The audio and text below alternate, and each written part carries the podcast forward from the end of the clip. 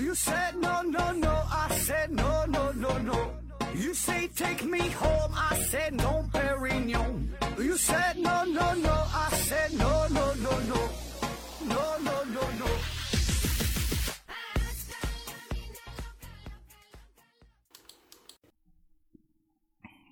拼命探索，不计后果。欢迎您收听《思考盒子》，本节目由喜马拉雅平台独家播出。呃，今天呢，还是回答听友的问题。第一个问题，这一天天的提问说，拓扑和分型，嗯、这两个概念很相似啊。何子能不能从一个泌尿外科大夫的视角讲讲他们之间的区别和联系？谢一谢。说这个拓扑和分型这两个问题啊。这个之前咱早期的节目聊过呀，拓扑和分型这两个并不相似，这俩没啥相似的啊，可能弄混了。你可以回听一下之前的节目就行了。那既然你问了，我就非常简单的跟你说一下这个拓扑和分型，主要就呃这俩它没有啥关系啊，你别往一起扯就行了，各是各的事儿啊。咱先说说啥叫拓扑。拓扑啊，它的重点呢就是，嗯、只考虑物体之间位置的相对关系。而并不去考虑这个物体具体的形状啊、大小啊这些事儿啊。比如说，咱看一个最经典的一个问题，叫哥尼斯堡七桥问题。嗯、说有这么一条河啊，河的中间呢有两个小岛，然后呢一共有七座桥连接着陆地和这两个小岛。那么问啊，咱能能否就是从这一个点出发啊，就只走一遍，不走重复的路？哎，把这几座桥啊，就全全这么走下来，最后呢，回到你出发的这个地方啊，也非常经典的哥尼斯堡七桥问题嘛。那这就是一个拓扑学上的问题。那在这里边呢，你不必考虑具体这个河的宽度啊，是十米、二十米、一百米无所谓，也不必考虑具体岛的大小，它面积是一平方米还是一平方公里啥的不重要，也不用考虑这个桥的长短、宽窄。都不用考虑，对吧？重点是啥呢？就是这个点与点之间相对的这个位置的关系啊，这就叫拓扑学啊。再比如说这个，呃，四色定理问题，四色定理这个咱之前不也聊过嘛？就是给这个地图啊上色，说用这四个颜色就足够区分开了啊。这也是一个经典的拓扑学问题，对吧？咱不用具体考虑说这个地图的形状是三角形、圆形啊，啊，地图的面积大小啊都不重要，重要的是啥呢？地图与地图地图之间它边界的关系，这两个地图是否挨着？至于挨着多少呢，也不重要，对吧？这个它俩只要是挨着，那么是挨着面积具体这个挨着的这个是一米还是一一公里啊，一百公里都不重要啊。所以呢，这就是考虑它们位置之间相对的关系。咱再看一个通俗的例子，比如说二十六个字母，那么在这些字母当中，A、O、P、Q，在拓扑学上来看，它们呢就是一样的。啊，就相当于都是这么一个圈儿嘛，对吧？而字母呢，W、V 啊，比如再有这个 M、N、L 这些呢，都都是一样的。因为啥呢？它们就相当于都是一条线嘛，所以呢就不考虑具体的形状啊，就这个意思。然后再说分型哈，分型，分型是啥呢？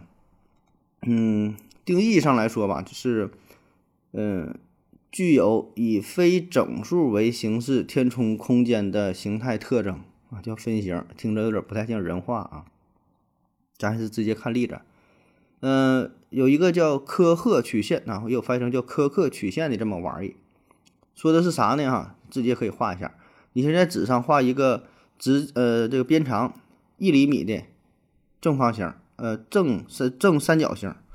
一厘米直呃边长是一厘米的这正三角形等边三角形，然后呢取每一边中间的这三分之一部分，以它呢作为边长，然后呢再画一个等边三角形，就像凸起了这么一个小的等边三角形，然后再以此类推，再以突出的这个每一边这上边啊取它的中间的三分之一部分作为边长，再往外画一个正三角形，以此类推啊一直往下画往下画。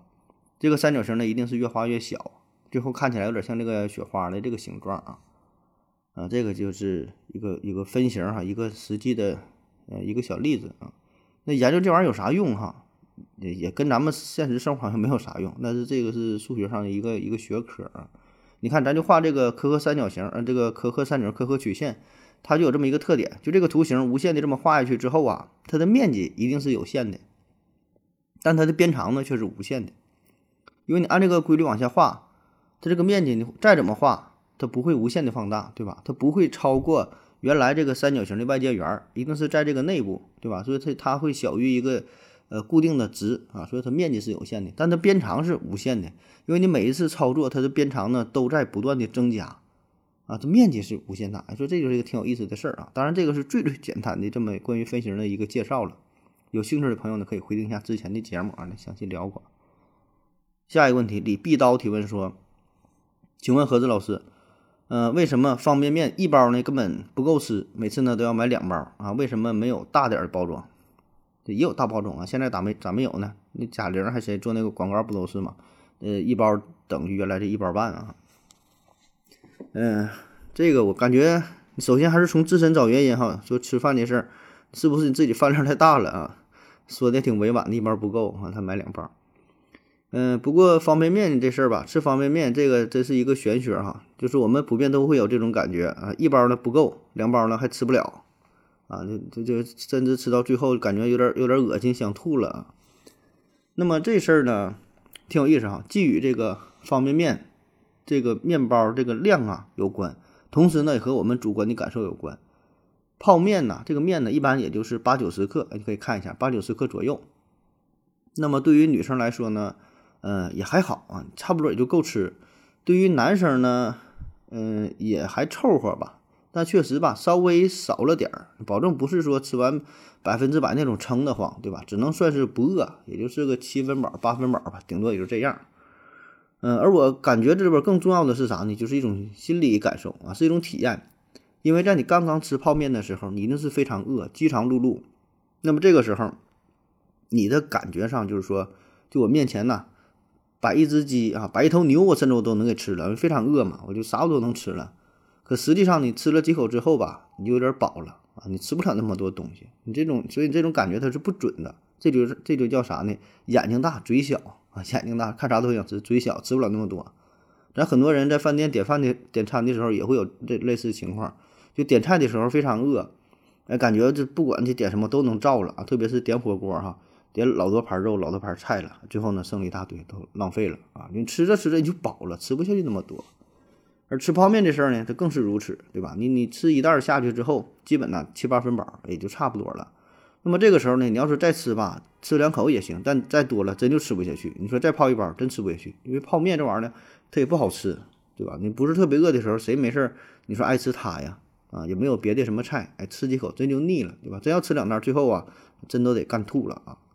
当然，咱不说了嘛，你现在很多商家，呃，也都有一些改进了，就是有这个大量的这个包，大食包的，一包顶一包半的，你可以吃这种的，看一看。下一个问题，史壮强强提问说，何子老师，据说呀，所有的饭店都是这样，嗯，只要顾客。认为这菜品有问题，要求把菜重新加工一下，厨师呢都要往里面吐唾沫啊！以前我还不太相信，但是呢，我儿子假期去饭店打工回来，说确实是真的，而且呢，有时候好几个厨师都会吐吐沫。据说呢，这是行规，老板呢一般也是默认的啊。这种情况到底是普遍现象还是少数？难道政府不要管一下吗？这样太不道德、太不卫生了，应该曝光一下。啊，他说这个一些行帮陋习这些事儿啊。嗯，你说这种情况吧，咱说它确实会有哈，确实会有，但我觉得，呃，并不是普遍现象，因为现在很多厨房都是开放式的厨房了，很多大玻璃，甚至说这个监控的摄像头，对吧？你你这个事儿，你你有任何行为也都能看得到啊，只是说个别现象呢，确实有过啊，嗯，而且呢，这就报道过这个新闻嘛，你看之前有一个新闻报的这么一个事儿啊，具体在哪咱就不说了。嗯，就说有这么一位先生，他去饭店吃饭，点了几个菜啊，然后其中有一个菜吧，就感觉味道特别咸，呃，然后他就想找这服务员说：“你这个你，嗯，太这口太重了哈，你能不能给我重重做一下？”服务员一看态度还挺好，说：“那行吧，那我就从你加工处理一下。”然后呢，等这个菜再端上来的时候，这位先生吃着吃着，发现菜里边居然有一个烟头，那马上就找服务员啊，说：“你再解释解释一下呗，这什么意思啊？”你这故意报复还咋的？怎么这有个烟头？你这太明显了吧？服务员说：“哎，这这不不能，哪能故意报复你啊？对吧？你这故意报复也不能让你发现呢。这我这心里话呢。他说这是不小心掉进去的啊，没事儿，这个咱给你退了啊，或者我再给你重做一个也行。服务这个这位先生那一听，你不能这么不了了之啊，你这算啥事儿啊？你你说不是故意的，那咱调监控看一看到底是不是故意往里扔的。然后呢就调监控，哎，这一调监控看这录像不要紧，这不只是烟头的事儿了，在这个监控当中，他居然看到了一位厨师向这个锅里边吐了一口痰，哎，就是他这份菜。后来呢，也有人说呀，这个监控吧，这是一个角度的问题，看的呢也不是特别清晰，就确实有吐痰的这个动作，但是说这个痰是否真的吐了锅里，还是像锅旁边啊，这个就不知道了哈。有这么一点争论，网上对这个争论呢，就是也也挺热闹。当时，然后呢，也有人说这个是呃厨师的普遍做法，就像你提到的哈，就是一个一个潜规则，一个行规啊，就是说厨师呢会报复那些比较挑剔的食客哈，你要换菜，那我就给你吐一口啊。但我个人感觉吧，这个应该是极其极其少数的行为啊。也许说过去有啊，但我感觉，嗯，现在大多数还是好的，对吧？就绝大多数人，也不只是说这个厨师这个行业，各行各业，绝大多数的行业，绝大多数的人，他都是好人，对吧？都有着自己的最基本的这个道德规范啊。当然，咱说会有极少数的人呢，也会破坏规矩，所以呢，就恰恰是这些人呢，就带来了不好的。影响，把这个事儿呢给扩大化啊！当然了，话说回来，吃饭这个事儿也就这样，对吧？你要是说就想安全卫生啥的，那你就自己在家里做吧，啊，在外边吃饭也就是眼不见心不烦，哎，吃不出毛病也就这么回事儿了。下一个问题，南极先问提问说：“可是老师，你们起这个名起的，就像我这个说话不利索的，他名就叫南极先温哈，南极先温 不是南极先翁。”何子老师看不看蜡笔小新啊？提个问题：小新家收入很普通啊，却住别墅；风间家呢挺有钱，却住公寓啊？为啥？说这个蜡笔小新动画片里边，风间家里边很有钱，还是他他爸是是澳大利亚还是什么玩意儿？就是有是个老总嘛，对吧？啊，他家呢确实住了一所公寓当中，然后小新家里边住一个大别墅啊。小新家家庭也一般，咋回事啊？这个。房子这个事儿吧，这不是发生在日本吗？他这个背景呢，他跟咱们现在不太一样啊。嗯，小新他住的这个房子啊，呃，咱们看起来确实是像一个别墅的样儿啊。那实际上呢，这标准的叫法呢，这叫一户建啊，一户建，一户啊，一二三四一户就是户口的户，建就是建筑的建，一户建。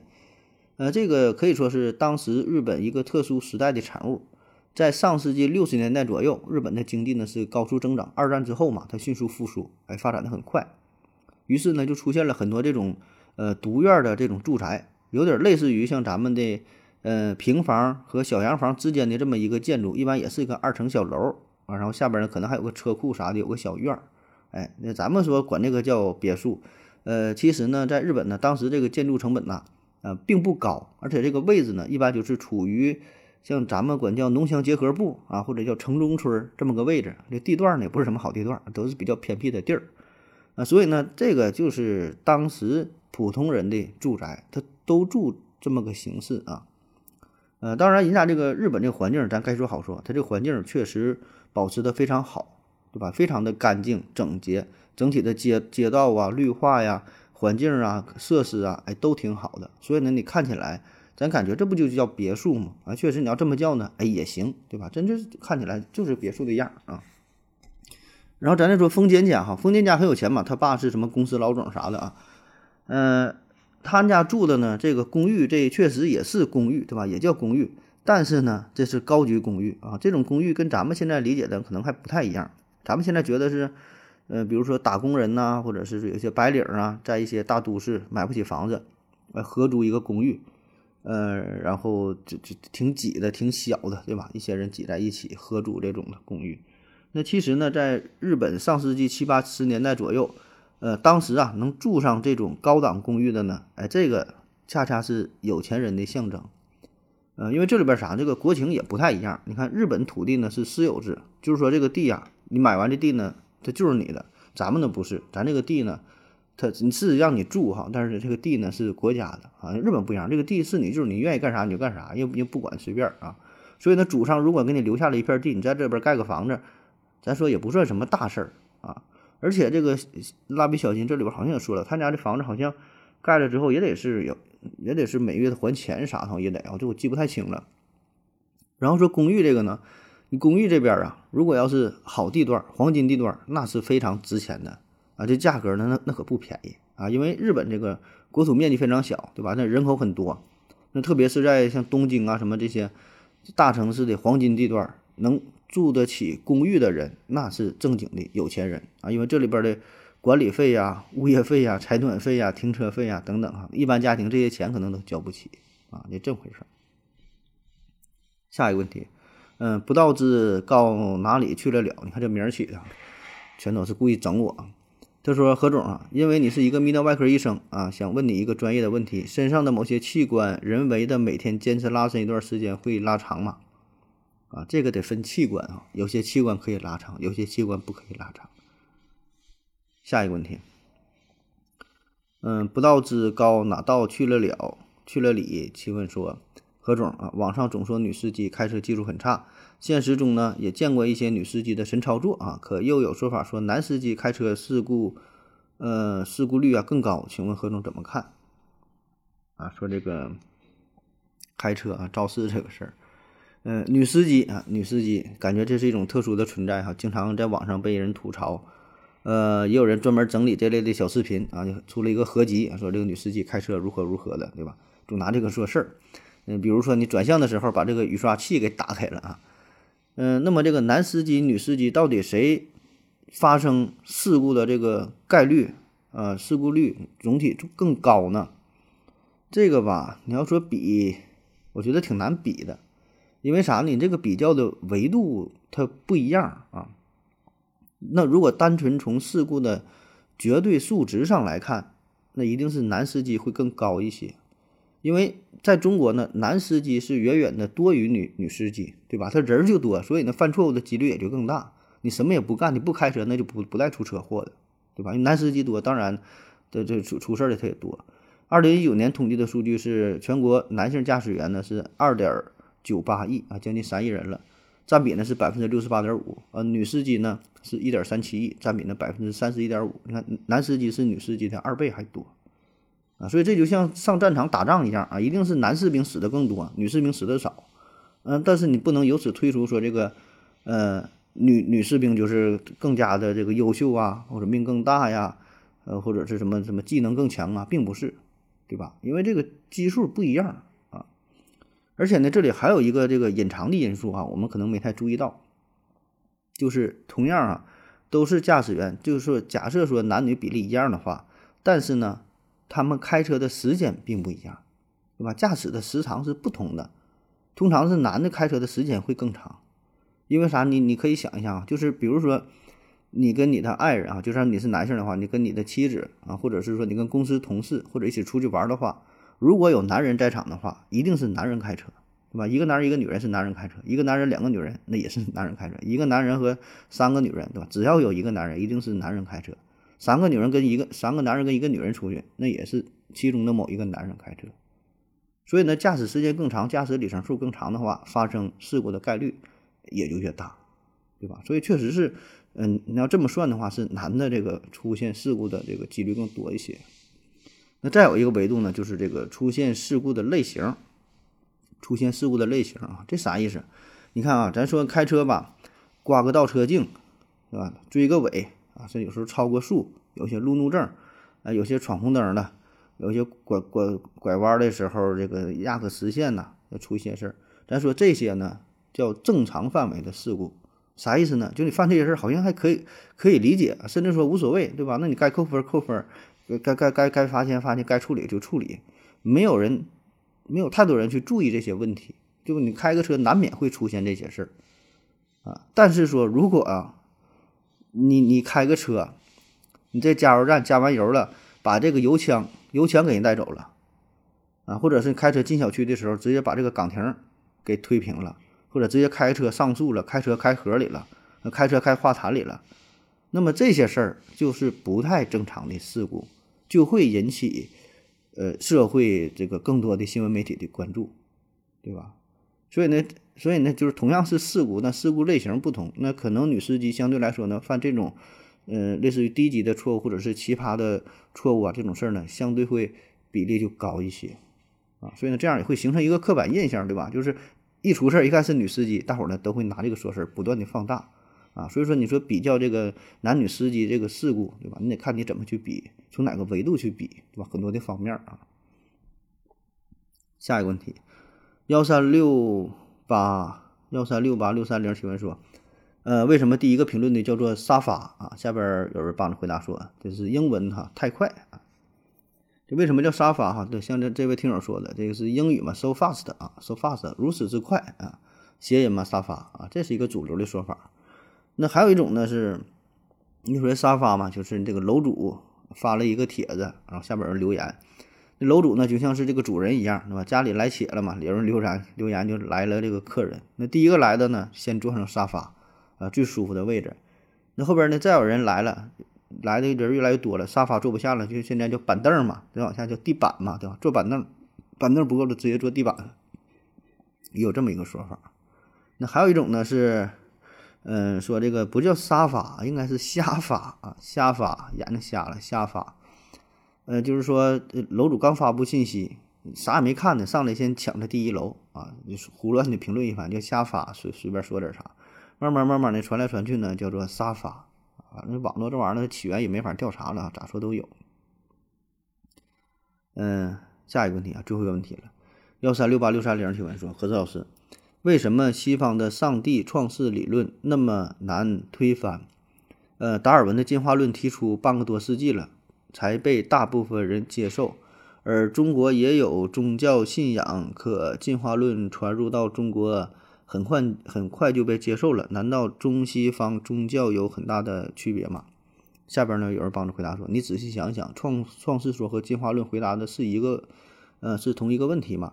啊，又有人回复他说：“半个世纪啊。”他说：“这个达尔文提出进化论这个事儿啊，嗯，进化论啊，这个话题比较大啊，咱就简单聊一聊。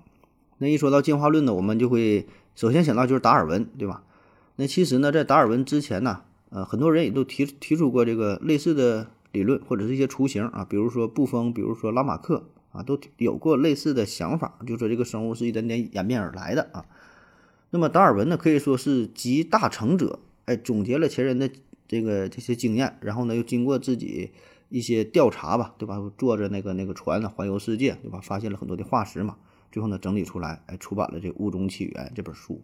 这是在一八五九年，你看，那当时呢，这本书是震惊了整个学术界，也震惊了整个宗教界，因为这本书看似说说叫物种起源是研究这个生物学的事儿，可问题是呢，间接的作用就给宗教带来了很大的冲击啊，特别是圣经啊，因为以前主流的宗教思想认为啥呢？咱们人类，包括说万事万物这些小动物。对吧？都是上帝创造的。第一天创造啥，第二天创造啥，圣经里写这么写的。而《物种起源》这本书呢，他说那也不是了。这个生物呢，是一点点进化来的，从水生到陆生，从低级到高级。咱们这个人呢，哎，也是从这个猴子一点点进化而来的啊。当然，在这里说猴子不严谨啊，就是这个意思吧。所以呢，这个对于宗教啊，对于圣经，这就是一个很大的挑战啊。那么说你这个问题，说为什么在西方世界？呃，没能被大部分人所接受啊，然后说在中国很快就被接受了。其实你这个问题的，呃，这个描述或者说这个设定啊，也并不严谨啊。嗯，它这个物种起源这个进化论嘛，它这个理论呢，呃，其实有很多缺陷，有很多不完善的地方啊。比如说，呃，缺少一些过渡型的化石，比如说对于年龄对地球年龄的解释，比如说这什么自然选择的一些一些问题啊。等等等等啊，就就是从这个达尔文提出物种起源之后，从这本书出版之后，这个争论就一直没有停歇过，直到现在也是如此。那它有很多问题是没法回答的。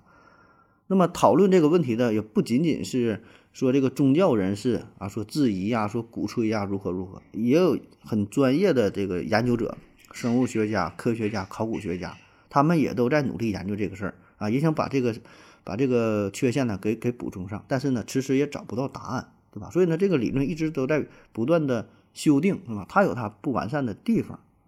啊，所以呢，正因为如此，呃，会有一些人呢不接受，对吧？不只是说宗教学者，呃，也有这个这个这个科学，就是呃生物学家、科学家，对吧？他也是对这个产生保持这个质疑的态度啊。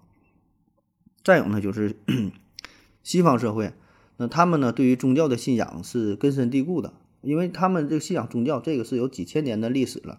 而达尔文的进化论提出来到现在，它一共才一百多年。对吧？你用这个短短的一百多年，你这么一个理论，就想动摇上千年的这种宗教的思想啊，确实很难。那这种信仰是很难，就说直接说转变。你说是猴变的，是猴变的，对吧？那也不可能啊。你就算是现在科技非常发达了，我们对于宇宙的探索呀、认知啊，比以前有了很大的进步。但是说，你看，就咱就说以美国为例，他现在宗教信仰的人群这个比例跟以前没有太大的变化，他该信教还是信教，就是他登月了之后。那该信教他还是信教，没有说因为这个事儿我就不信教了，怎么怎么的变成了一个唯物主义者，他不会这样的。所以呢，就是他们的这个宗教比例的这个人群仍然仍然很高啊。而且呢，咱说很多的大科学家啊、物理学家，他们也有宗教信仰。而且呢，我个人感觉哈，就达尔文提出这个进化论，他和这个神创论和这个圣经啊，呃，并不是完全矛盾的啊，并不是这种这个呃不共戴天呐。有你没我的这种感觉，二选一的感觉，它不是这样的。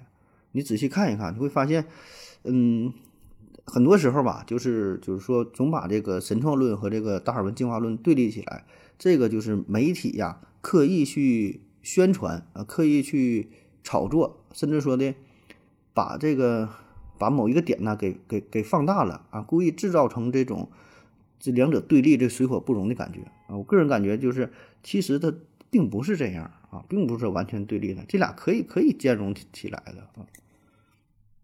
然后再说这个咱中国的问题啊，呃，这位听友说这个进化论在中国很快就会呃，很快就被接受了啊，说说这个是怎么回事啊？说是咱们跟那个西方社会呃宗教差异很大，如何如何？这个呀，嗯，你这个问题假设的也不对，这个前提就是说，嗯，进化论呢，在中国并没有很快被被接受。实际情况是，只不过没有被反对而已，明白吧？就是这个，呃，不去反对和和被接受这是两个事儿。不去反对并不等于被接受，啊，这只是给他忽略掉了啊。一方面呢，确实和我们的宗教信仰有一定的关系啊，因为咱们的社会，咱宗教信仰，呃，有这种宗教信仰的人群这个比例啊，并不高啊，并不高。咱说有什么信佛呀啥的，但真正说信仰佛教的这个人群呢，你调查一下，或者说。就是看一下官方的数据哈，就保持宗教信仰的人群的比例很低啊。而且啊，咱这说啊，咱说实话，你说这个，咱说有宗教信仰，他也他也就是那么回事儿。你说什么叫信佛、信仰佛教？很多人不就是为了求升官发财、保平安吗？目的性很强啊。至于说下辈子什么轮回呀、什么什么转世投胎呀、什么什么因果啊，都去他妈地，对吧？他就是说。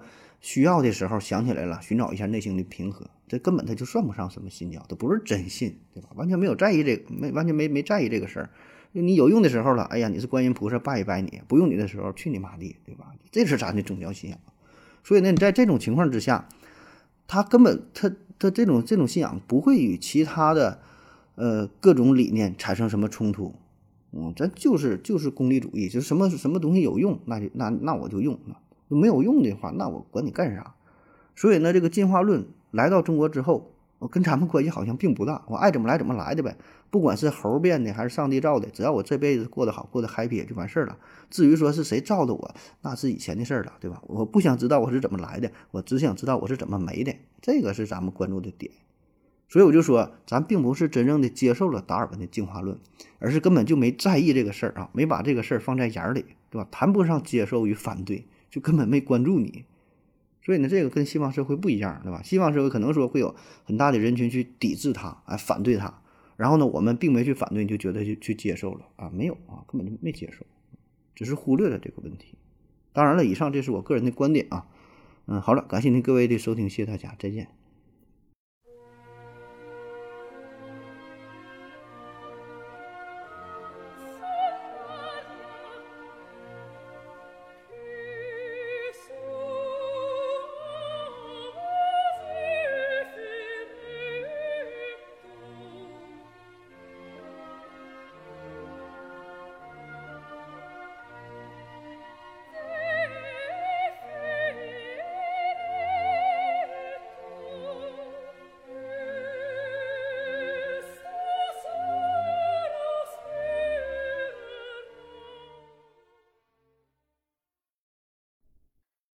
感谢您的聆听。